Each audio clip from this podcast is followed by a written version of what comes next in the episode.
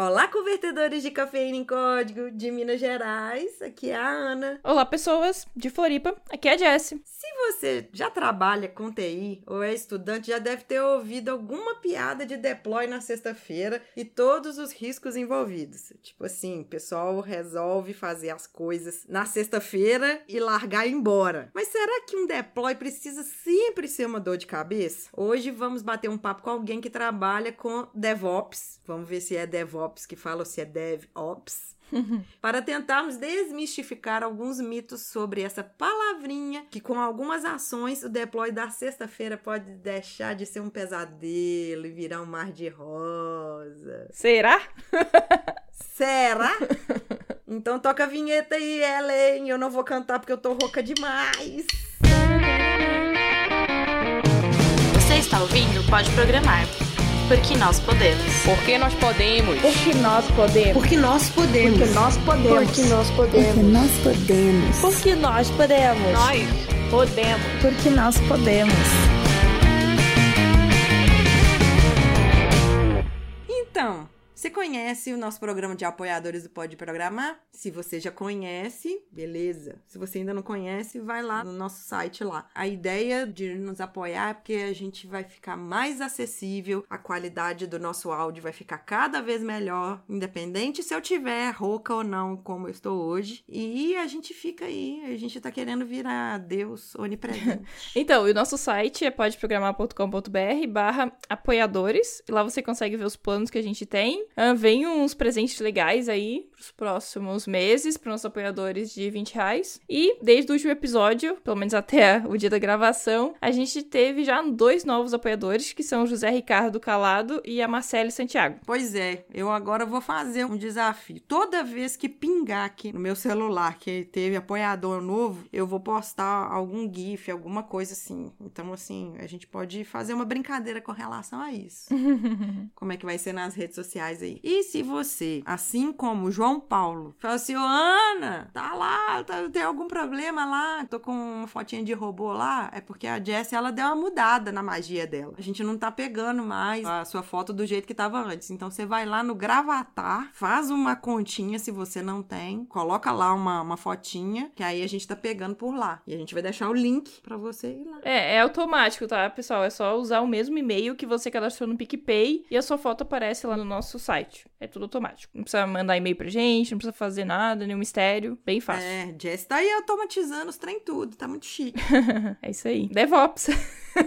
né? As coisas costumam acontecer na sexta-feira pra gente. E a gente gostaria de agradecer já de antemão quem aí vai nos ajudar a apoiar e agradecer muito quem já apoia, porque sem vocês, que seria da gente? É, pois é. Então, bora pra esse episódio que o pessoal paga pra isso, pra ouvir conteúdo, não é pra ficar choramingando aqui. Nossa, tá bom. Ai, a Ana sempre se fazendo de coitada, Ana. Para de chorar. Ô, Jess, você fica. Vai começar a DR. Eu vou expor ela. Eu vou expor ela. Um hacker vai entrar no meu Telegram e vai mostrar as nossas conversas. Cuidado com isso, hein?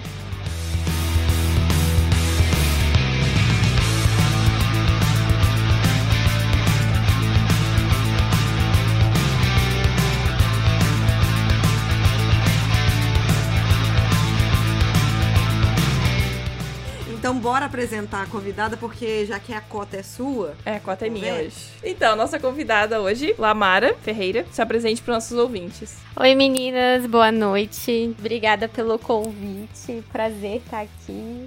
A gente falar, conversar sobre DevOps, Estou aqui em São Paulo, sou igual a Jéssica Manezinha de Floripa.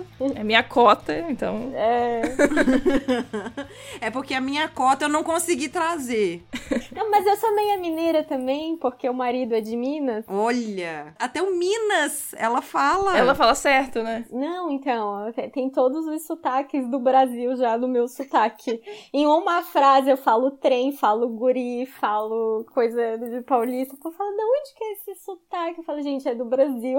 mistura. Isso é muito legal. Então, eu tô há sete anos aqui em São Paulo, vim para trabalhar na Oracle, na consultoria. Desde o início do ano, estou na Stefanini, atuando com gestão de projetos e atuando em todas as frentes e todo mês fazendo palestras, workshops, atuando muito com DevOps. Meu Deus do céu, Jéssica Zanelato, você trouxe um mulherão aqui, hein? É, meu bem, eu busco só as pessoas certas. Pois é, eu tô impressionada com a carteirada. Stefanini também eu já trabalhei já nela. Como diz o meu gerente, eu sou mais rodada que não sei o que. já- Tamo junto, tamo junto, colega.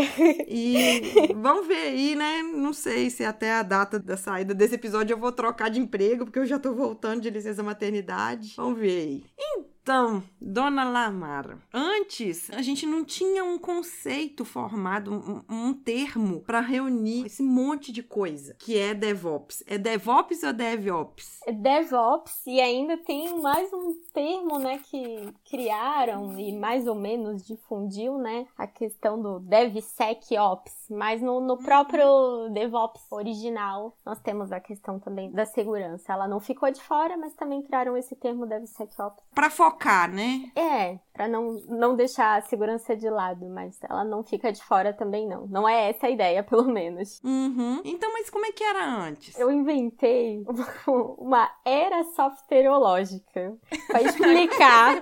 Fale mais sobre isso, parece interessante. é, então, pra explicar como que surgiu essa história de DevOps, né? Porque na nossa área foi tudo muito rápido, né? A gente, né, ainda consegue lembrar como é que era a vida sem internet. E do nada a gente teve aquele boom, né, que eles chamaram da era da informática, né? Que qualquer padaria, farmácia que tu ia já tinha lá um sisteminha rodando, funcionando. Só que a grande verdade, se a gente for parar pra analisar, é que eles estavam ferrados, né? Porque foi tudo muito rápido e a nossa área não tinha maturidade nenhuma, né? Uhum. Diferente de uma engenharia que tá lá fazendo construções, prédios há anos, tudo nosso foi muito novo e numa velocidade absurda. O que que aconteceu, né? Que foi muito clássico ali pra gente, aquele boom da governança de TI, porque qualquer coisa que a gente ia fazer ficava fora, era uma loucura de sistema fora, tudo quanta coisa que a gente podia imaginar. Até hoje usam a mesma desculpa, né? Sim, e naquela época o que a gente tinha pra fazer era colocar ali alguns processos pra tentar organizar a casa o mínimo possível, né? E teve aquele boom da IT, o COBIT, foi aquela loucura, né? Uhum. Só que ainda tínhamos problema, porque, vocês sabem muito bem, o cliente pedia maçã, a gente entregava banana. Sim. Nossa. Ou então ele explicava pra gente que ele queria maçã, mas explicava no formato da banana. E aí a gente fazia o formato da banana e quando entregava falava assim: "Não é isso que eu queria. Devolve, volta tudo". Volta tudo tudo, errado. tá tudo errado, né? Porque se a gente for parar pra fazer uma analogia, né? Diferente de um prédio que tu consegue dizer, tá, vai ser 12 andares, vai ser azul, vai ter sacada, não vai ter. Quando a gente fala de um sistema, é tudo muito abstrato. E aí, nosso tempo até entregar no modelo cascata, que todos nós passamos por isso, né? Eu acho que até hoje, né? Ainda tem, ainda tem. Eles até brincam, né? O cascajo. Cascágio, de ágil, né? Ele tem, né, um pouco ainda, não, não adianta, mas assim, era um tempo muito absurdo, porque a gente planejava muito, tinha muito processo, muita documentação.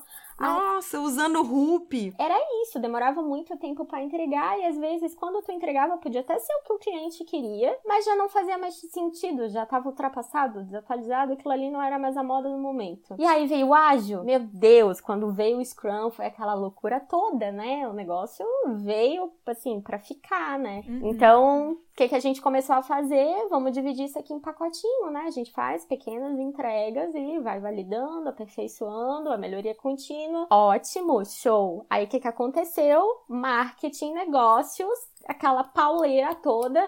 Olha, lançou tal coisa, tem que fazer, lançou tal coisa, tem que fazer. E agora é tal coisa que tá na moda no mercado. E vamos fazendo. E aí a demanda foi aumentando muito. Beleza, toma aqui o pacotinho pronto, ó. Semana que vem, outro pacotinho pronto. Só que. Eu acho que muito disso aí que você tá falando, desculpa te cortar, mas eu acho que é muito dessa cultura startup, que as startups elas têm uma agilidade muito maior até do que as empresas grandes como a Stefanini ou como a empresa que eu trabalho, mas são empresas grandes, são multinacionais, são empresas que elas têm um processo até muito mais burocrático do que uma startup. Enquanto essa startup ela tá ali mudando, ela tá arrumando, de repente ela tá fazendo um negócio lá em Java, já vê que veio alguém com uma ideia de colocar o treco em hub e aí muda tudo e depois vem Python e muda tudo e eles conseguem esse dinamismo que às vezes grandes empresas não conseguem por causa dos projetos também que são projetos grandes, robustos,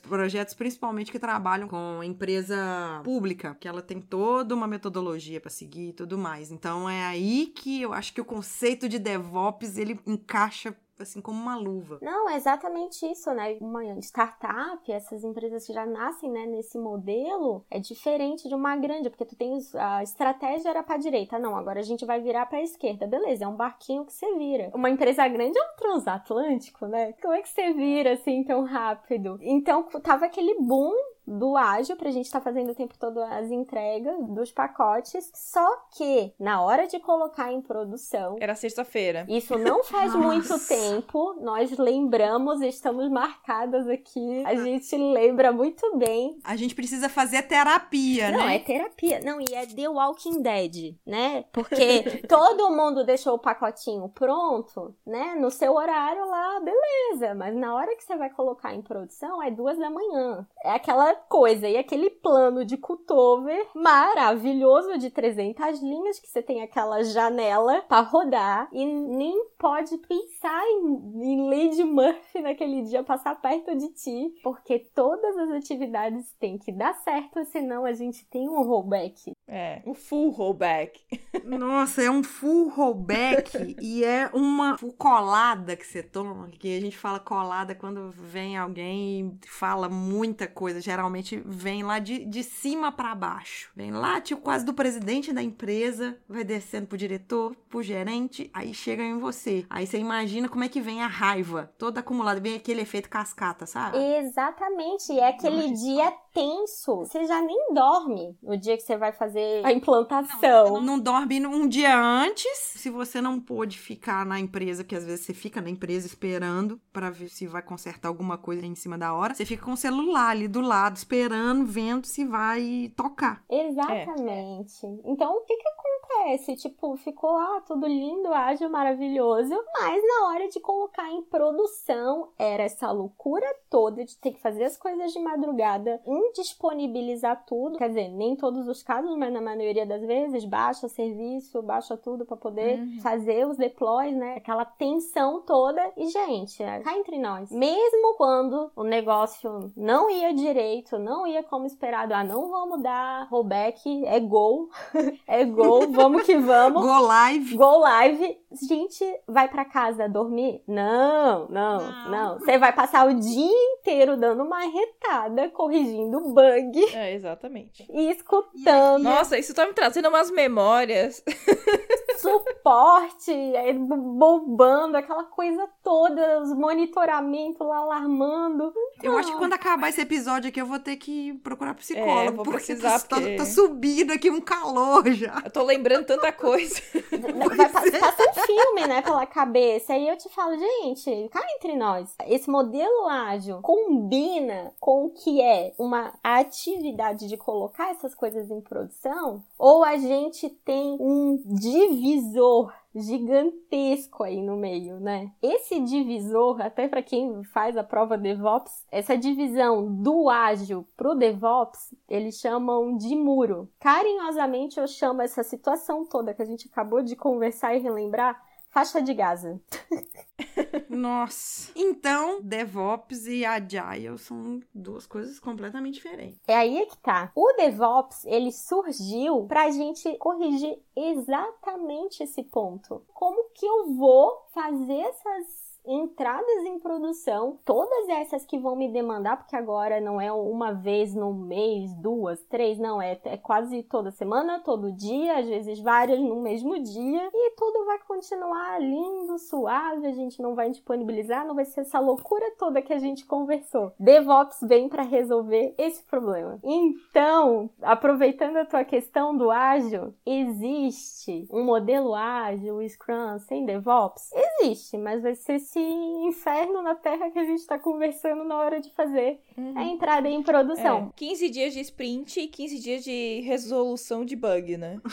Exatamente. Enquanto era pra você tá entrando numa outra sprint, não. Você ainda tá terminando a outra. Corrigindo bug do, do Anterior. sprint anterior. Agora, pro DevOps existir, ele precisa do ágil. Tem todo um embasamento, né? A gente até brinca que DevOps foi botar várias coisas boas no liquidificador e bater e ele nasceu, porque ele é uma cultura que envolve diversas coisas e o modelo ágil, o Lean, cultura colaborativa, várias coisas, até umas coisas assim que a gente olha e fala, meu Deus, isso aqui parece psicologia. Sim, entra no DevOps também. Tem gente que acha que é a modinha do momento. É o que eu mais escuto falar, assim, de alguns amigos meus próximos, é o que eu mais escuto de alguns deles, não são todos. Alguns outros vêm pra falar assim, olha, ok, mas essa modinha veio pra resolver muito problema que a gente tava tendo. E você falando que essa cultura, então é uma coisa muito mais até abstrata, com uma cultura agile, do que uma coisa concreta, com uma coisa estrutural mesmo.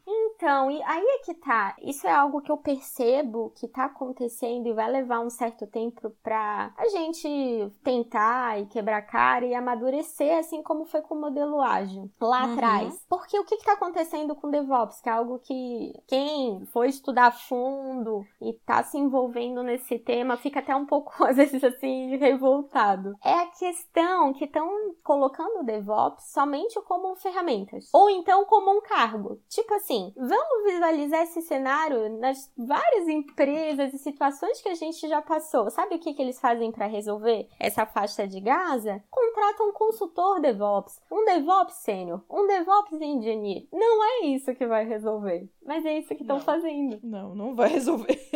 no caso, como é uma coisa muito nova, às vezes é até Uhum. difícil você ter uma pessoa com uma senioridade muito grande em DevOps, mas ele teve uma senioridade, ele, ele passou por tantas experiências, igual a gente falando aqui, tão fortes, que ele tem um, um conhecimento maior de ações, mas não necessariamente são ações de DevOps. É exatamente isso. Eu até brinco nas palestras que eu falo assim, gente, se DevOps fosse cargo, não precisa fazer bullying com amigo, amiga que é DevOps sênior, tá? Não precisa zoar, mas é só pra entender que ele é, é cultura. DevOps é cultura. Eu falo, se DevOps fosse cargo, a gente podia criar o baiano sênior, o carioca pleno. Porque é algo que, assim, a gente pode, por exemplo, criar lá uma squad, separar um time para tocar o DevOps. Vamos, então, melhorar aqui a entrega contínua da nossa empresa, liberação contínua, bacana. Mas tem que lembrar que, beleza, escolhesse lá um sistema, uma, uma parte para fazer isso, um pipeline. Depois tem que contaminar a empresa inteira. A empresa toda tem que pensar com essa cultura DevOps. E aí, para ter essa entrega contínua, muitas coisas precisam mudar na nossa cultura, na nossa forma de trabalhar, a nossa organização tem que ser muito mais simples. Me lembra até um pouco a época de faculdade, essa cultura DevOps, assim, quando a gente ia fazer os trabalhos, por mais que um tivesse o perfil diferente do outro, o negócio tinha que sair. A gente se juntava no final de semana e fazia acontecer e ia. É mais ou menos isso que a gente vai ter nesse modelo de trabalho DevOps, né? A questão da liderança servidora, de tamo junto, vamos colocar a mão na massa, vamos fazer acontecer, não é um manda, o outro obedece, prazo, processo engessado. É uma cultura muito mais horizontal, né? E de multi-skills, vamos dizer assim. Então, multi-qualidade, sei lá. Você tem um conhecimento X, ou tem Y, mas todo mundo junta e faz o negócio acontecer, né? Não é uma pessoa só que vai fazer. Exatamente, é o foco da gente entregar junto e não de terminei essa história legal. Agora eu tô aqui com o meu Kanban, com o meu Scrum Board zeradinho, lindo, maravilhoso. Vou abrir o YouTube, vou olhar o meu LinkedIn. Não, tem ali uma história que é de segurança da informação, que é de teste, e o que o teu amigo, tua amiga tá lá ferrado para resolver. Vai lá ajudar, por mais que não seja do teu skill, o nosso foco é na entrega e não puxar mais atividades do backlog. Eles até setam isso. A quantidade de work in progress é limitada. Ferrada. Se tu terminar, se não importa, alguém tá ferrado, vai lá e ajuda. Então, o skill, assim, é bem mais abrangente. Eu acho muito interessante as empresas que elas entram nesse tipo de cultura. Primeiro, são empresas que elas não vão preocupar com o seu conhecimento de linguagem. Uhum. Vai preocupar mais com o seu conhecimento técnico, mas base, de resolver né? problema. É, a base. Até eu tava numa thread no Twitter esses dias falando disso, que é a questão de base mesmo, de algoritmo, de lógica de programação. Agora, o que você sabe, às vezes você não sabe nada daquela linguagem ou daquele framework, mas fulano tá tão ferrado que você vai sentar ali e vai olhar assim: "Ah, mas eu acho que você pode melhorar aquilo ali, quem sabe?" Fazer um pair programming ali e a coisa desembolar. Então eu fico vendo que agora as empresas, elas se preocupam cada vez menos com qual tecnologia que você tem, que você sabe que seria a hard skill, uma das hard skills, e preocupa muito mais com essa coisa do soft skill, que é a proatividade, trabalhar em equipe. Eu fico vendo isso, essa contribuição. E aí você consegue trabalhar pessoas, por exemplo, pessoas mais novas, que elas chegam com aquela energia, aquele frescor numa equipe, e você também tem aquelas pessoas mais velhas que elas já sabem muito de tecnologia, sabem muito da regra de negócio, e todo mundo ali se unindo para fazer a coisa ir. Exatamente. Aliás, esse é um dos pontos mais importantes. As pessoas me perguntam muito nas palestras assim, Lamara, beleza, vamos começar então, botar o DevOps para rodar lá na empresa. Que sistema, que trilha, como que eu começo, quem que eu escolho? O pessoal lá tá meio resistente, não sei o quê. Eu falo assim, gente, o time que trabalha melhor, que se dá bem e que é mente aberta. Nem olha tanto para a questão da tecnologia, se a gente tá falando de microserviço, ou se tá falando daquela coisa monolítica, velha, nem olha tanto para essa questão tecnológica, olha mais pro relacionamento, porque vai ser muito importante. Vou dar um exemplo. Uma coisa que é fundamental para nossa entrega contínua e a liberação contínua é a infra como código. E olha que desapego. Olha como a pessoa tem que estar com a mentalidade aberta para isso. Vou dar um exemplo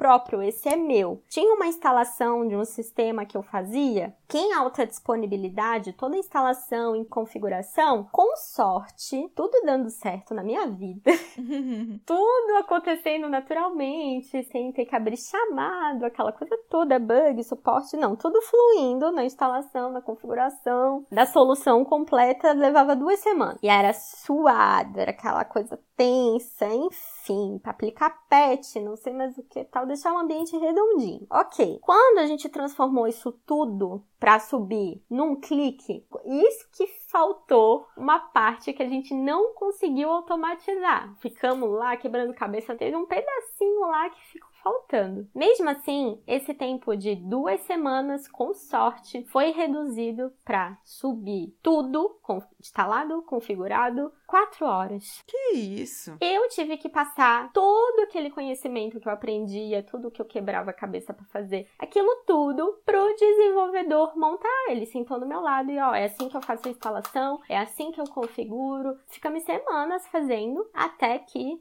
saiu essa parte minha da instalação e da configuração como serviço. Num play tudo acontecia. Foram semanas para reduzir semanas de trabalho, né? Exato. E o que que aconteceu comigo? Fiquei ociosa. E aí apareceu a fada do emprego? Não, não apareceu a fada do emprego. Eu virei pro meu colega do lado: Oi, tudo bom? Você faz o quê? Ah, pentest. Beleza, eu quero aprender pentest, vou aprender outra coisa. Então, é delicado. Às vezes as pessoas me perguntam lá, Mara, DevOps é pra tirar o emprego do cara de infra, de sustentação, seja de mim, não sei o quê. Eu falo, gente, se a gente não tiver a mente aberta para desenvolver e automatizar as coisas, provavelmente, porque você tem que estar muito disposto a fazer isso e se reinventar, olhar outras coisas também. Tem que ter essa abertura, sabe? É, como a área de tecnologia em si, é óbvio que tecnologia se envolve aí toda a humanidade. O fogo foi uma das descobertas tecnológicas da nossa sociedade. Se a gente for ver isso, tá cada vez mais rápido. Então, cada vez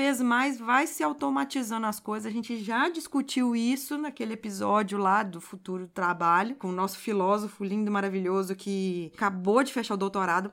Beijo, Vicente, pra você. Que daqui a pouco, só a parte de pensar que vai ficar pra gente. E a gente vai automatizar tudo que precisa ser automatizado. Tem que ter esse desapego que você tá falando e buscar coisa nova. É nesse ócio, entre aspas, que nós temos o ócio criativo. Que você vai pensar numa outra coisa, vai implementar outras coisas, vai juntar experiências que você tem pra fazer uma coisa melhor. É aí, é vida. Não, é exatamente isso. As pessoas sempre me perguntam assim, eu adoro, né, essa troca lá no finalzinho do evento que me vem, ai, deixa eu te contar que lá na minha empresa, aí me mostra como é que é tal, a gente desenha. É muito importante a gente mapear o pipeline. Por exemplo, vamos mapear desde a hora que o cliente solicita alguma coisa até a hora que a gente entrega. Vamos dividir em caixinhas. Não muitas, no máximo 10, pra gente não descer tanto assim o nível do detalhe do detalhe. E vamos colocando. Ah, fulano pede, o outro executa, gera um relatório e que vai e volta. Quantas vezes que esse processo, ah, desenvolveu, beleza, parecia que estava pronto, testou, voltou, ou então recebi a história, estava faltando informação, volta lá pro PO. Todas essas voltas, a hora que a bola não chega redondinha, que tem que voltar, muito importante mapear. Quando tem retrabalho, e ali você vai calcular. Nossa, hoje para entregar alguma coisa, eu levo X tempos. Aí você vai analisar todas aquelas voltas que tá tendo, o retrabalho, o processo, analisar friamente e dizer, hum, aqui eu consigo melhorar, aqui eu consigo ganhar tempo, se mudar assim, fazer assado. É muito legal ter essa visão do todo, porque tem empresas que estão tentando colocar esse modelo. A gente tem entrega e liberação contínua que me fala assim: ah, mas lá na nossa empresa o DevOps não tá dando certo. Okay.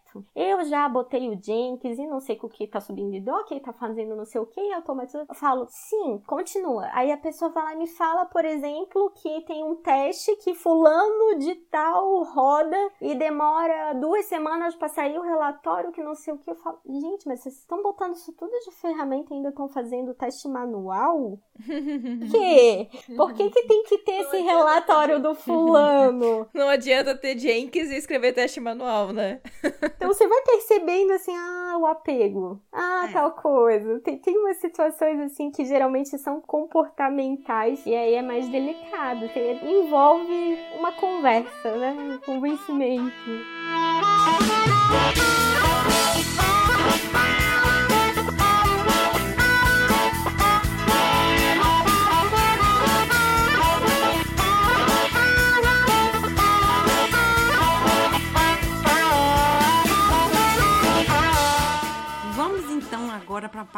Conceitual da coisa mesmo, que eu acho que a gente já convenceu a galera que a melhor coisa a fazer é procurar desapegar, como diz você, e mudar o mindset. Me explica aqui direitinho quais são os pilares do DevOps. O DevOps ele tem três pilares fundamentais para a gente dizer que uma empresa está sendo DevOps. Ela tem que ter processos, pessoas e ferramentas. Esses três precisam caminhar juntos, porque só assim a gente vai conseguir aumentar a capacidade dessa empresa de distribuir aplicativos, serviços nessa alta velocidade com o mercado te demanda, espera e mantendo a qualidade, a disponibilidade, o desempenho, sem ser aquela loucura das marretadas em produção. E o mais importante para isso tudo acontecer, que é aí que surge o nome DevOps. A área de desenvolvimento e a área de operações não são mais divididas. Pensa lá no teu setor, tá lá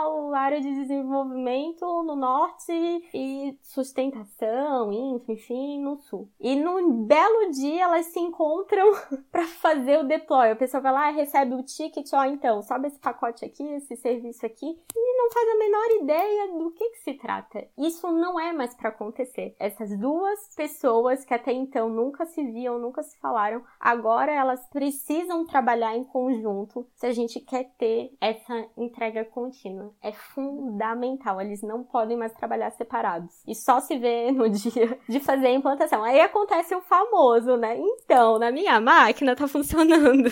Nossa, É tipo sexta-feira. é dia de maldade.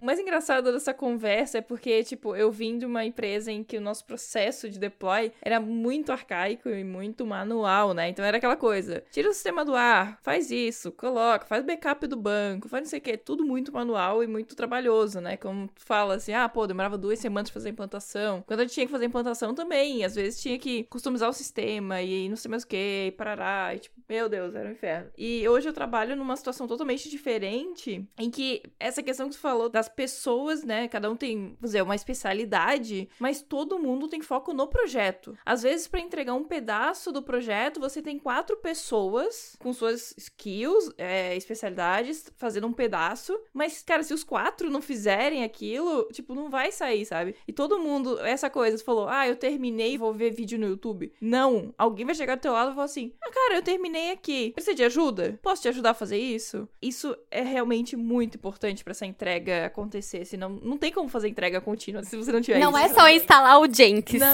não é, não é só entregar, não é instalar o Jenkins. É claro que assim, é, para quem é mais técnico e tá ouvindo essa conversa, deve estar pensando, pá, mas é autoajuda, então?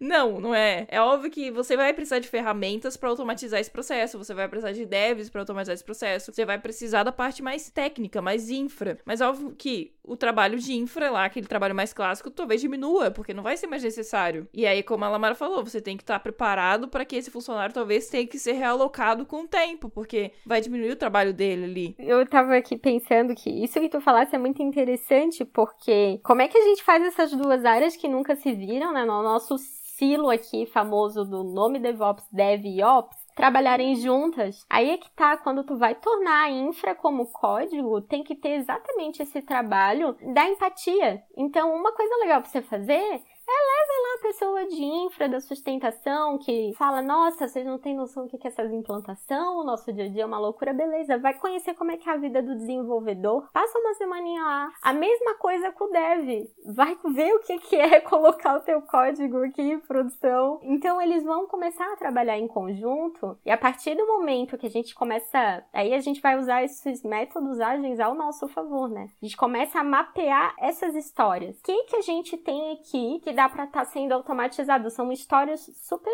técnicas para a gente estar tá colocando, pode ser um Scrum, um Kanban, para rodar para fazer exatamente essas entregas que é para dentro de casa. Tudo que a gente pode automatizar e melhorar dentro da própria empresa. Eu fico agora na curiosidade. Quem tá ouvindo a gente aqui que já trabalha, tá ali, às vezes, independente do tamanho do porte, ela fica pensando assim: será que a minha empresa já tá implantando essa cultura DevOps e eu não tô sabendo porque não tem o nome DevOps? Como que a pessoa para para pensar nisso ou será que ela pode mapear alguma coisa para ela ver que a sua empresa está implantando e melhorar essa implantação? Pensando que o fundamental do DevOps, se a gente pensar numa cultura de colaboração e automação, algumas coisas vão ser primordiais. Ela consegue olhar se a empresa dela tem esses sintomas, digamos assim. Por exemplo, a questão da confiança. A outra coisa clássica, DevOps faz de mood? A gente tem gestão de mudanças em DevOps?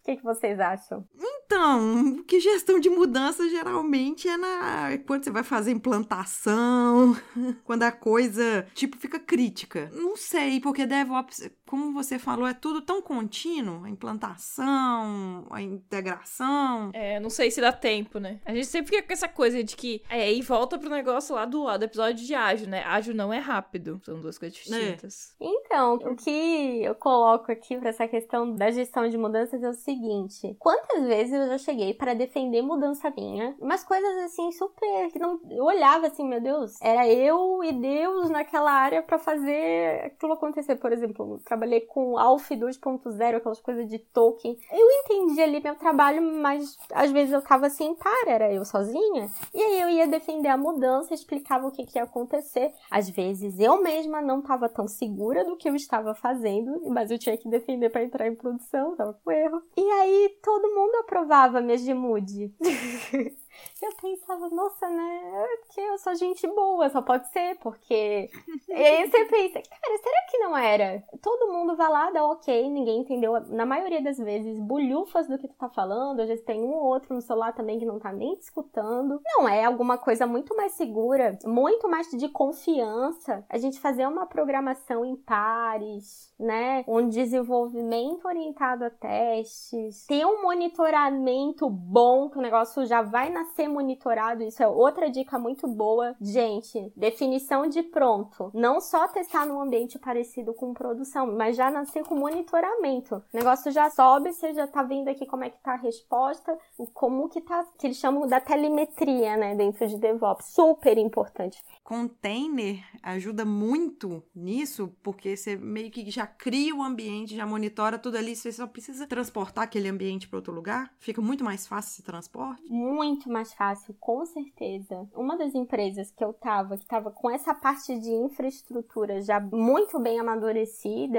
era tudo muito mais rápido. O X da questão realmente que a gente percebia ainda de dificuldade lá, ainda tinha a questão do silo. Ainda tinha aquela divisão de desenvolvimento com operações. Na hora de colocar em produção, ainda era outra pessoa que tu nunca viu na vida que ia fazer aquela questão do deploy. Às vezes entrava coisas que a gente não fazia a menor ideia do que se tratava, mas se pelo menos, sei lá, tivesse participado de alguma daily ou tivesse, enfim, tivesse sido chamado em algum momento, pelo menos ia ter uma noção e ia poder opinar. Às vezes chegava coisa para mim fazer o deploy que eu falava assim, cara, mas esse serviço aqui tá sem monitoramento. Por que, que a gente já não colocou lá atrás para subir? Você vai subir agora sim, a gente vai ficar no escuro, sem saber se vai dar certo, vai dar errado. Então, era coisas que, se as áreas são envolvidas lá atrás, trabalham em conjunto, né? De fato, acaba fazendo diferença. Outra coisa que eu acho muito legal em DevOps é a questão da resiliência.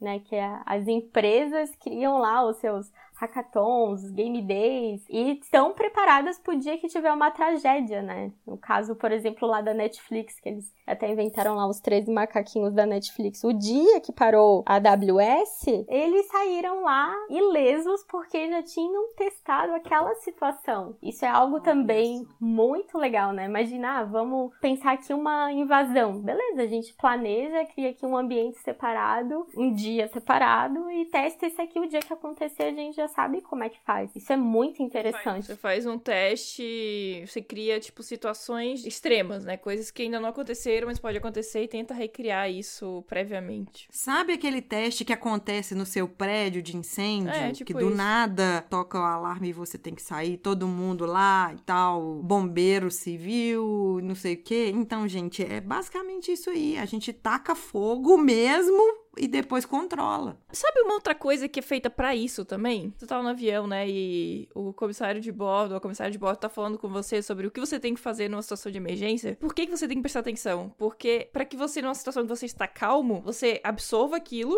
para que no momento de emergência você possa usar aquilo. Porque no momento de emergência você vai ficar igual aquele bich- bichinho maluco do pica-pau, correndo pro lado pro outro É. sem saber o que fazer.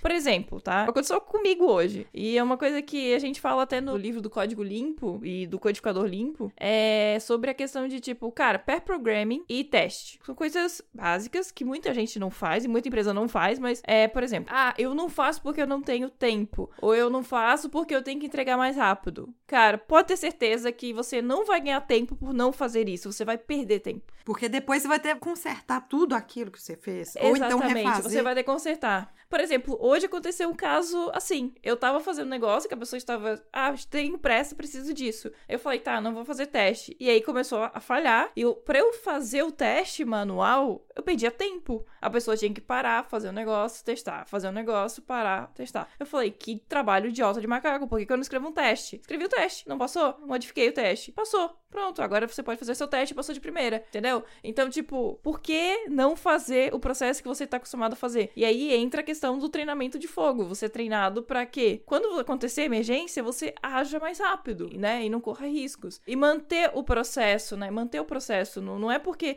eu tô numa situação de emergência, tudo é emergência. Quando tudo é emergência, nada é emergência, então, né? São essas coisas da vida que acontecem.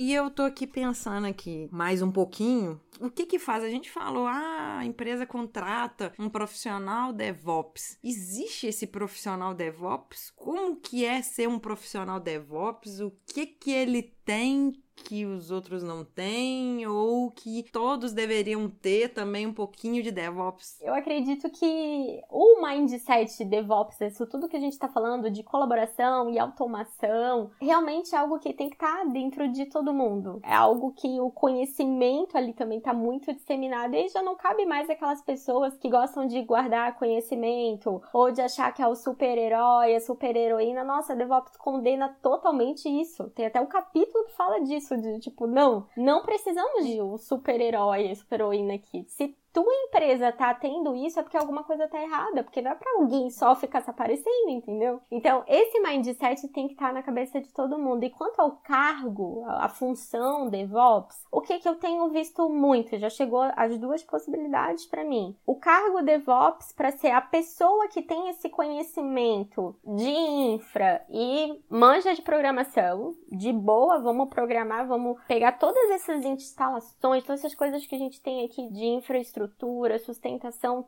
automatizar ao máximo isso aqui, beleza, isso tá aparecendo muito, junto com a questão das ferramentas também. Aí tem de tudo, né? Às vezes a questão da ferramenta acaba virando tabuada na quarta série, né? Se você falar uma errada, dançou. Ah, mas eu conheço a outra que é parecida, mas parece que não serve. Então, o processo ainda tá meio assim, mas é muito importante conhecer as ferramentas, infraestrutura e manjar de desenvolvimento ou então tá aberto para isso, né? É um perfil também mais assim, difícil da gente encontrar. Ele tá nascendo agora, né? Para a pessoa que tem esses dois viés, tanto de desenvolvimento quanto infraestrutura. E tá nascendo um outro cargo, função também, que não sei se esse é o melhor nome, mas seria mais ou menos uma função de um orientador, uma orientadora. Surgiu a Agile Coach, então eu vou fazer analogia. Um DevOps Coach seria também alguém que vai fazer esse mapeamento dentro das empresas e analisar tudo que a gente pode estar tá melhorando, tanto de processos quanto de ferramenta,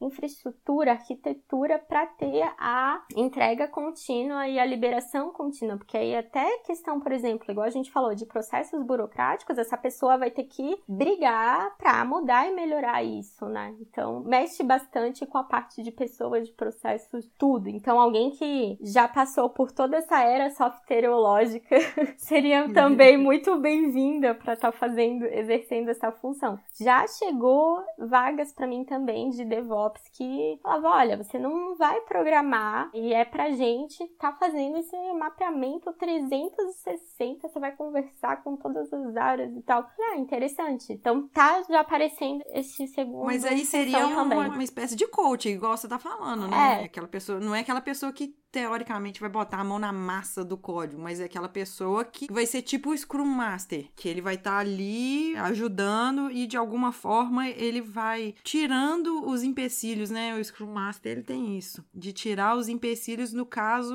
aí DevOps, ele agrega, né? Ele agrega e a pessoa pode estar tá colocando esses rituais também, incentivando práticas que a empresa não tinha, começar a ter também, por exemplo, essa pessoa ela pode defender que precisa de de um desenvolvimento orientado a testes e que aquela área de testes que está fazendo o manual a gente vai ter que mudar, então essa pessoa vai ter que correr atrás de fazer esse mapeamento todo e defender por que, que o DevOps é importante, calcular o que que de fato de tempo e ganho aquilo pode trazer para a empresa, que às vezes eles não conseguem visualizar isso tão fácil, mas se a gente medir, é o que a gente estava falando, das duas semanas para as quatro horas. Imagina isso para todo o resto de uma empresa, quanto tempo que não vai ganhar?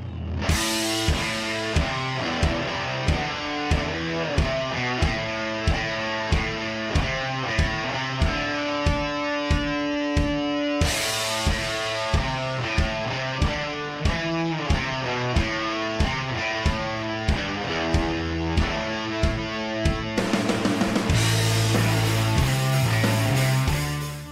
Gente, eu fico pensando nessa coisa do TDD. Eu já trabalhei em diversas empresas, já fiz o curso de TDD, eu já esqueci, mas se eu pegar dentro do .NET e fazer, a coisa flui. Eu fico pensando, eu fiz o curso, quantas empresas que não colocam isso em prática, começa já o trabalho, ao mesmo tempo quer implantar a cultura DevOps, mas ela não quer perder tempo e aí começa, tipo, troca, coloca o carro na frente dos bois dois. Aham. Ah, contrata aqui 20 pessoas pra ficar rodando teste igual uns loucos e segue. Aí daqui a pouco vai fazer de novo, vai fazer de novo e vai ver que o rápido ou o barato sempre sai caro e demora mais. A gente não quer dizer que com isso você vai tirar o analista de teste, tá? O análise de qualidade. A gente não tá falando isso, a gente vai é, fazer com que eles façam os testes com muito mais eficiência, porque não vai chegar nele ali problema básico. E problema básico que todo mundo faz. Eu não tô me eximindo da culpa, não. Isso aí, às vezes, a gente, na hora lá, esquece, vai fazendo o código, aí você bota um mock ali dentro do código ali, já coloca ele apontando para algum lugar, por exemplo, coloca ele apontando para desenvolvimento e esquece na hora de que ele vai ter que apontar para homologação e aí caga todo o teste do analista de teste. Então, às vezes faz essas navaiadas aí. Posso aproveitar teu gancho? Uhum, lógico. Que tu me falasse agora um negócio assim muito legal que quando eu vi isso em DevOps eu falei, gente, isso aqui é demais. Eu não tinha escutado ainda falar sobre isso. Pós-morte. Ah, sim. Conheço bastante.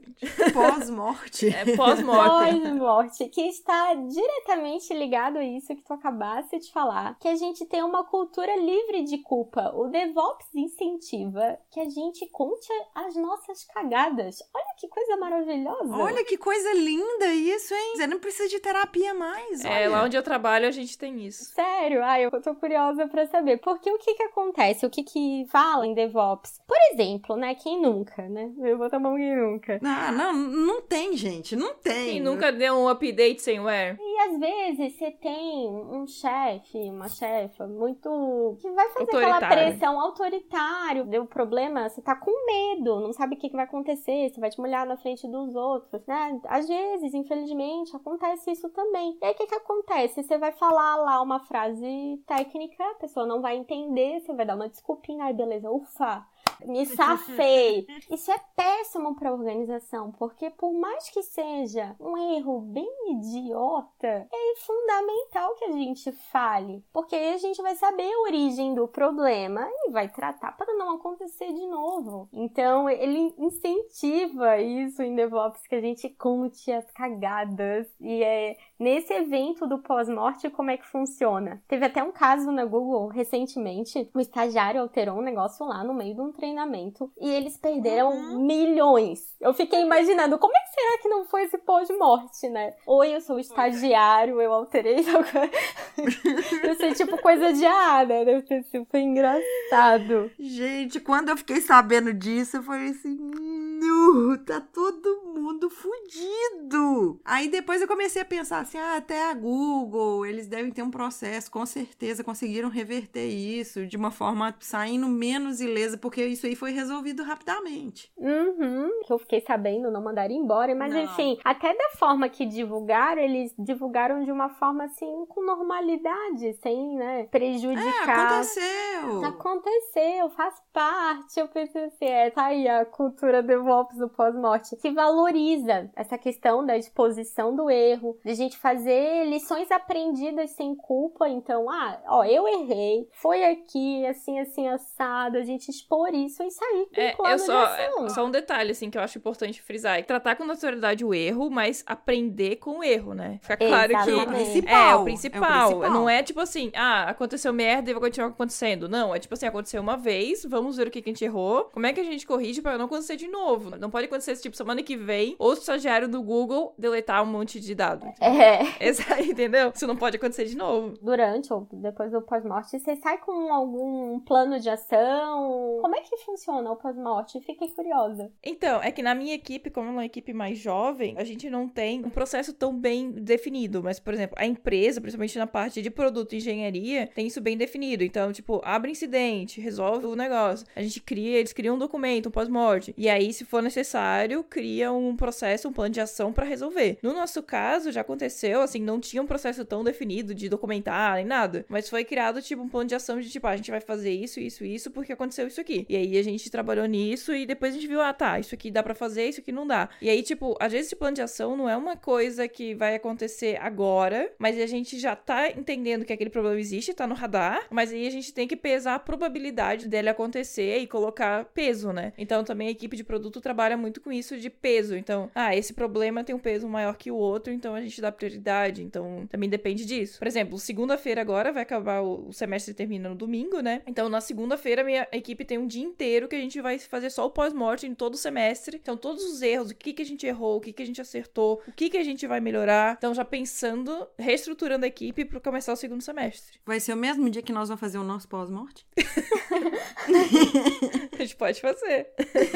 Mas. E aí, isso também tem a questão, acho que, do, do feedback, né? Contínuo, assim, de tipo, as pessoas estão sempre dando feedback. Então, tipo, uma vez por mês, pelo menos, a minha equipe se reúne fora da empresa e a gente discute coisas que estão acontecendo que a gente pode melhorar, que tá dando problema, que não tá sendo legal. Então, isso também ajuda em manter a equipe com foco no projeto, mantém a gente, tipo, com essa questão de trabalho em equipe, sabe? De entender que, cara, um tem qualidades que o outro não tem, tem defeitos, e aí como que a gente pode se ajudar? Acho que isso é bem importante, né? E entender o que que não funciona pra gente mexer. Tem que ser rápido. Ok, isso aí, a probabilidade de rotatividade da equipe, ela até diminui. Porque quando você se expõe e o outro também se expõe, você se sente meio que acolhido naquele momento, um tentando ajudar o outro, um tentando estimular o outro a ter mais conhecimento, a entender do processo, entender das técnicas. E aí a pessoa se motiva a continuar naquela equipe. Porque, tipo assim, nossa, a equipe tá tão redondinha, tá tão legal, que eu tenho medo de sair, de ir pra uma outra empresa ou pra uma outra equipe e não encaixar igual tá encaixado. Então parece que o DevOps tá trazendo essa coisa. Mas, por exemplo, né, vou dar um exemplo real, assim, a gente trabalha com clusters, né, de máquinas, trabalhando com Big Data, né, uma parte da equipe. E aconteceu do nosso engenheiro de dados, o cara responsável, clicou no botão errado na Amazon e desacoplou um dos HDs. E com isso, Nossa. a gente teve que matar o cluster e começar do zero, tá? Em 24 horas após que aconteceu isso, o cluster estava funcionando em produção perfeitamente. Tipo, a gente teve que subir tudo de novo. Mas o cara levantou a mão, falou: Eu errei, preciso de ajuda. Todo mundo se juntou, a gente resolveu. Se ele ficasse, tipo, quieto, não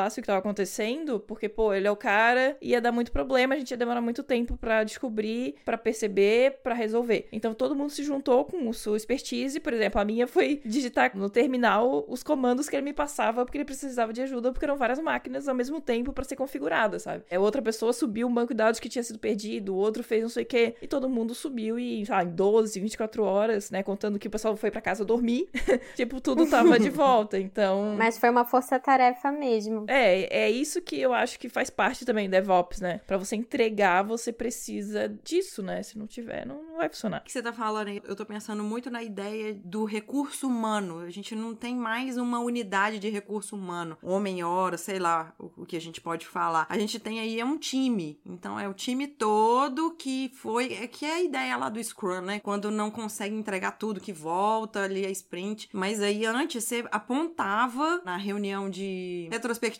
lá que um aponta pro outro, ah, que, que o outro fez isso por isso, que cagou tudo, que não sei o que. Lavação de roupa suja. É. É, que a ideia não é ter essa lavação de roupa suja, a ideia é, ó, reconheço o meu erro, mas vem aqui, vamos sentar todo mundo junto e vamos resolver logo e vamos implantar isso, porque Uhum. o contrário do Scrum a gente não implanta, né? Dá rollback, volta tudo. É, e no caso desse problema, né, que eu falei que a gente teve que passar, aí pensa, poxa, mas que retrabalho, né? Porque a pessoa clicou no botão errado, como é que aconteceu isso? Bom, erros acontecem, a gente é humano. O que, que a gente fez? Logo depois que subiu de novo, resolveu isso. Hoje isso não acontece mais. A gente subiu um cluster novo que, se isso acontecer, não derruba o cluster. Foi um HD só que foi desconectado. Não é mais o cluster cair. Que depois pode repetir, É, né? exato. Então, desse jeito, agora a gente tem até mais possibilidade de aumentar, por exemplo, o espaço em disco, porque a gente pode aumentar, botar outros HDs. Claro, só que a gente teve que melhorar o nosso processo e melhorar a parte técnica mesmo do negócio, né? Então, é claro que isso não é a realidade de muita empresa, a gente tá falando de uma coisa bem grande, não era a minha realidade. Isso é até uma dúvida que eu tenho, Lamara. Cara, eu trabalho numa empresa tradicional, eu sou uma empresa muito pequena. Eu tenho pessoas que estão no comando que são autoritárias, que não têm conhecimento técnico, não têm conhecimento de ágil. Isso era uma realidade, tá? Que eu já vivi. Como é que eu começo a implantar isso? Eu, tipo, ou saio de lá e desisto, porque realmente nunca vai acontecer. No meu caso, foi isso que eu fiz, tá? Mas, mas como é que a gente tenta mudar isso? Ou não, não tem como mudar, eu preciso de pelo menos uma base fértil para nascer uma árvore, sabe? O que, que você falaria para essa pessoa? Não, eu imagino perfeitamente esse cenário, porque a gente ainda tem muitas, muitas, muitas empresas com essa cultura ainda engessada, ou vão botar uma maquiagem de uh, digital e transformação digital. É, mas é só uma maquiagem, lá dentro de casa o bicho pega um negócio diferente. Então, o que, que eu penso nesse cenário? Que tu me passasse. O dono, o CIO, enfim, quem tivesse lá em cima com poder, se essa pessoa tá afim, o negócio parte dela, ela que define a estratégia, se ela compra a ideia de, cara, eu quero mudar as coisas aqui dentro de casa, quero ser ágil, vamos melhorar a nossa cultura, a gente precisa disso aqui, gostei, quero, né? Vamos supor lá que a gente fez um mapeamento lá para ele, mostrou, ó, teus processos estão assim, assim, assim, assado, a gente pode ganhar tempo, se entregar com muito mais agilidade, brigar para valer com o teu concorrente e ter uma cultura muito melhor dentro de casa, se a gente for colocar aqui para rodar ágil DevOps, ok. Se ele comprou a ideia, eu acredito que ele consegue descer essas camadas de alguma forma, ou através do amor ou da dor, ele vai ter pelo menos esse apoio da alta direção para mudar. Quando a cultura tá muito complicada, tá muito lá para trás, eu acho que é fundamental. E se não tiver esse apoio, eu acho muito difícil, muito difícil mesmo, porque as pessoas já estão meio que contaminadas e aí só vão mudar se lá em cima mandar mudar, né? Talvez por conta própria elas não queiram e aí é muita gente se acaba sendo minoria. Vão te olhar como ah, tá viajando na maionese. É, até mesmo porque a gente às vezes tem uma briga de tipo, ah, a pessoa acha que isso vai sair muito caro, a pessoa não consegue enxergar que é um investimento tipo a médio e longo prazo. Ou que é modinha. É, o que é modinha, mas a, a pessoa não tem embasamento para tomar uma decisão, né? Então, nesse caso, é muito difícil você trazer essa mudança, porque a pessoa não sabe nem que precisa da mudança às vezes, né? Ela não sabe como que é um cenário diferente. Exato. Quando é um ou outro, estamos aqui numa empresa que até, beleza, estamos 50-50, vamos supor. E tem esse apoio, a empresa quer ser mais ágil, quer ter entrega, quer ter liberação contínua. Você pega lá as pessoas que realmente estão tendo resistência e tentem, sei lá, entender o motivo. Já teve caso que é porque não gostava de programar. Ah, beleza, mas o que, que você programou lá atrás? Ó, tem tal coisa aqui de novo, vamos fazer um curso? Então eu te ensino, tá afim, vamos. Ou então, ah, não, isso aqui só eu sei fazer. Não, cara, fulano a gente vai estar sentado aqui contigo, a gente vai olhar como que você faz, vamos fazer junto, você que vai ajudar a gente. Quando é um ou outro, eu acho que é mais fácil. Agora, ah, a empresa inteira e ainda lá em cima não topa, é difícil. Acho que é mais fácil a pessoa fazer o um movimento e... e mudar de empresa. de empresa. Eu acho que é a última pergunta aqui, assim, a gente tem muito ouvinte que é iniciante, que tá fazendo faculdade, que tá estudando ainda, tipo, ah, é muita gente que quer ser dev. Ou que tá estudando por conta própria.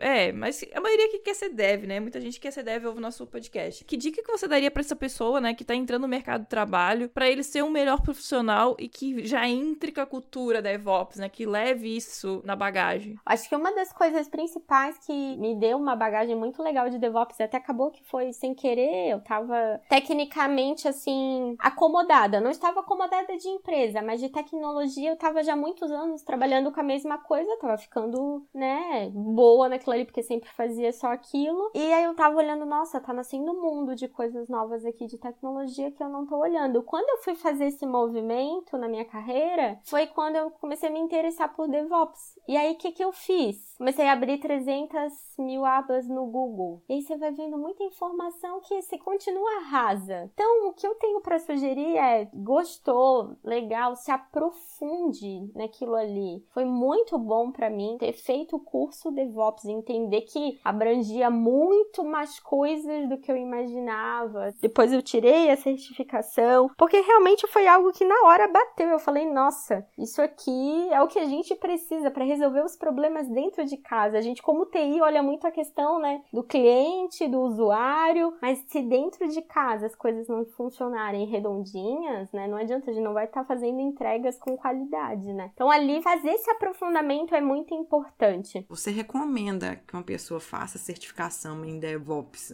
já no início ou ela precisa ter um pouquinho mais de experiência na área, ser já profissional na área para ela se garantir melhor na certificação? Eu acredito que como o DevOps né, foi várias coisas boas ao longo do tempo que foi batendo no liquidificador, não teria tanto essa questão do pré-requisito. Acho que a pessoa, dependente do nível que ela tiver, lógico, né? Quanto mais ali no nível pleno, enfim, já tem um certo tempinho aí de carreira, fica ainda melhor, né? Mas não vejo tanto como um pré-requisito. Acho que já começar fazendo um curso e uma certificação DevOps poderia agregar muito sim. A gente juntou várias pessoas do Brasil conhecendo nesses eventos de DevOps, foi muito legal. Até saiu um livro que eu quero recomendar pro pessoal aqui. Jornada DevOps, realmente foi uma jornada, assim, juntou gente de tudo quanto é canto do Brasil, aí de Floripa, Minas, aqui em São Paulo. Uma galera bem bacana. A gente ia até trazer a Karine Carneiro para falar aqui, só que aí, Karine, um beijo. Eu chamei muito em cima da hora. Ela não pôde vir, assim, por condições técnicas mesmo, foi muito em cima da hora. Me desculpa, mas você virá para outras coisas. E o Magu, que todo mundo já conhece, já veio aqui, a gente conversa bastante, também tá nesse livro. Uhum. Então, gente, tá. tem cego fazendo DevOps também, tá? Eita, Se esse vocês cego que enxergam tudo, não estão fazendo DevOps, além do livro, você indica mais alguma coisa? Acredito que as ferramentas também, o que puder fazer de curso das ferramentas DevOps, já olhou lá alguma, se identificou, gostou, ou aquela que está utilizando dentro da tua empresa, sei lá, por exemplo, estamos utilizando o Jenkins aqui. Bacana, vai fazer um curso de Jenkins também, vai aprender um pouco sobre a questão de teste automatizado, tá muito em alta. Lembrar com muito carinho de segurança da informação, tá lá desenvolvendo, já tem tanta coisa, gente, legal, automatizada dessas features de segurança que é o básico que a gente precisa fazer para ter um código seguro. Então, isso tudo vai agregar muito. Acredito então que um curso já das ferramentas, cloud também é fundamental. Nós estamos falando aqui, a ideia de full stack foi atualizada, então. Eu até queria falar de um termo que eu não sei se o pessoal conhece, o Emineto, que ele normalmente é Emineto no Twitter, tal, que é o Elton Mineto, que ele é aqui de Santa Catarina também. Até eu vou botar aqui o post, o link, que ele fala de um novo termo que é o Full Cycle Developer, que seria uma pessoa que ele pensa desde a concepção, né, arquitetura, até o deploy e a entrega, né? Então, tipo, esses são os profissionais que as empresas cada dia mais estão procurando. E isso não significa que você tem que ser especialista em todas as etapas, mas sim que você tenha o conhecimento de todas as etapas entenda como é que funciona isso, né? Então, também é algo bem interessante. Eu vou deixar aqui pra depois vocês darem uma lida. Ele até cita a própria Netflix, que fala desse termo, e é bem Acho interessante. que ser curioso e curiosa é uma ótima dica, né? É, seja curioso. Olha. Né? Porque se a gente for olhar todas as ferramentas, tem gente, é uma sopa de letra que você olha e dá gastrite, que você fala, meu, eu nunca vou estar pronta o suficiente pra isso aqui. A gente sempre vai achar que tá pra trás ou tá inseguro, né? Rola muito isso na nossa área. Então, eu acho que o fato de você ser uma pessoa curiosa e tá sempre disposta a ajudar e aprender é a coisa mais maravilhosa que tem. Que você vai Olha se tornar só. esse perfil, o que eles chamam, né? O mosca branca, que é a pessoa que vai ter essa visão do todo. Se você tá participando e tá afim, você consegue realmente ter essa visão do todo e ajudar em quase tudo, sim. Nossa, lindo demais que a Lamara falou. É, vamos terminar com essa frase também, porque é isso aí. Pois é! Eu ia até falar algo, mas. Eu acho que a Lamara conseguiu agora sintetizar o conceito que as pessoas têm que ter aí de skills. E mais de- uma vez, né, frisando aquilo que a gente já vem falando em alguns episódios, que é focar mais nos conceitos e na base Isso. do que nas ferramentas. Por exemplo, exemplo, a gente fez o episódio quase inteiro DevOps e a gente se citou, sabe, duas ferramentas mais técnicas, acho que foi muito. Então, tipo, Uhum. esse não é um episódio tão técnico. Ah, Na verdade, não foi nem pensado nisso, né? Eu acho que quando a gente pensou no episódio. Mas eu acho que ficou interessante essa coisa de mostrar que, tipo, cara, assim como a Agile, né? A Ágil, tanto o Agile quanto o DevOps, são muito mais conceitos e culturas do que ferramentas. Então, foquem sempre nisso, que isso é bem mais importante. Então, pessoas, eu queria falar uma coisinha muito legal. Esse episódio é o episódio 59, porém, é o episódio que a gente tá fazendo três anos. Três. Muito especial Uhul! isso. Olha que honra que a gente tá tendo aqui de trazer a Lamara e justamente nessa época que tá sendo lançado esse livro, Jornada DevOps. Não foi premeditado isso, eu tô pensando nisso aqui agora, já meia-noite. Mas assim, muito bacana a gente ter esse episódio especial. A gente não pensou em nada em especial esse ano, como a gente pensou nos anos anteriores. Mas fica aqui a dica que é um, um episódio bem denso e ele é super especial de três anos. Então, Lamara, gostaríamos de agradecer muito a sua disponibilidade. Muito obrigada. E aonde que a gente te encontra nas redes sociais aí? Lá no LinkedIn, Lamara Ferreira. E também tem o Imersão DevOps, que é um meetup. A gente faz aqui por Alphaville, né? Barueri, em São Paulo também. Então, teremos encontro dia 23 de julho, que vai ser imersão DevOps e Kanban. Vai ter um workshop bem legal. E lá no Instagram, tô sempre colocando as coisas, colocando os eventos, atualizando. Então, seguindo lá o Instagram Imersão DevOps, vai estar por dentro de todas as novidades. Bacana, bacana. E você aí, por favor, se tá ouvindo a gente pelo YouTube, dê um like, porque isso aí ajuda. Se inscreva no nosso canal, assine o nosso podcast, ou então vai no nosso site lá, comenta alguma coisa para enriquecer o episódio. E vocês vão encontrar a gente em diversos lugares: Instagram, Facebook, Twitter, no LinkedIn, que a gente tá lá também. Tudo como arroba pode programar. Quer mandar um e-mail pra gente falando alguma coisa, dando feedback? Manda pro podeprogramar.gmail.com que a gente tá acertando os nossos e-mails aí. Não tá chegando pra gente às vezes. A gente precisa ter uma cultura DevOps melhor pro podcast. então manda lá no podeprogramar.gmail.com porque com certeza vai chegar e vai cair no nosso celular e a gente olha quase que na hora. E se você que tá ouvindo a gente não pode nos apoiar, mesmo que seja com menor valor ou se não dá ainda, por favor, comente aí nas redes sociais, marca a gente, divulga, fala assim, nossa, fulano, eu pensei em você nesse episódio aqui, faz isso pro arroba, olha só, arroba.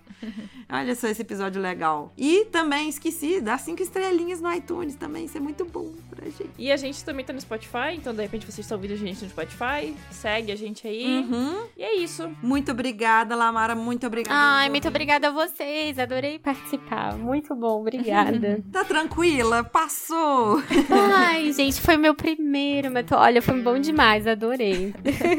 Ui! então tá bom. Com essa frase a gente termina. É, um beijo pra todo mundo e tchau. Tchau, beijo. Thank you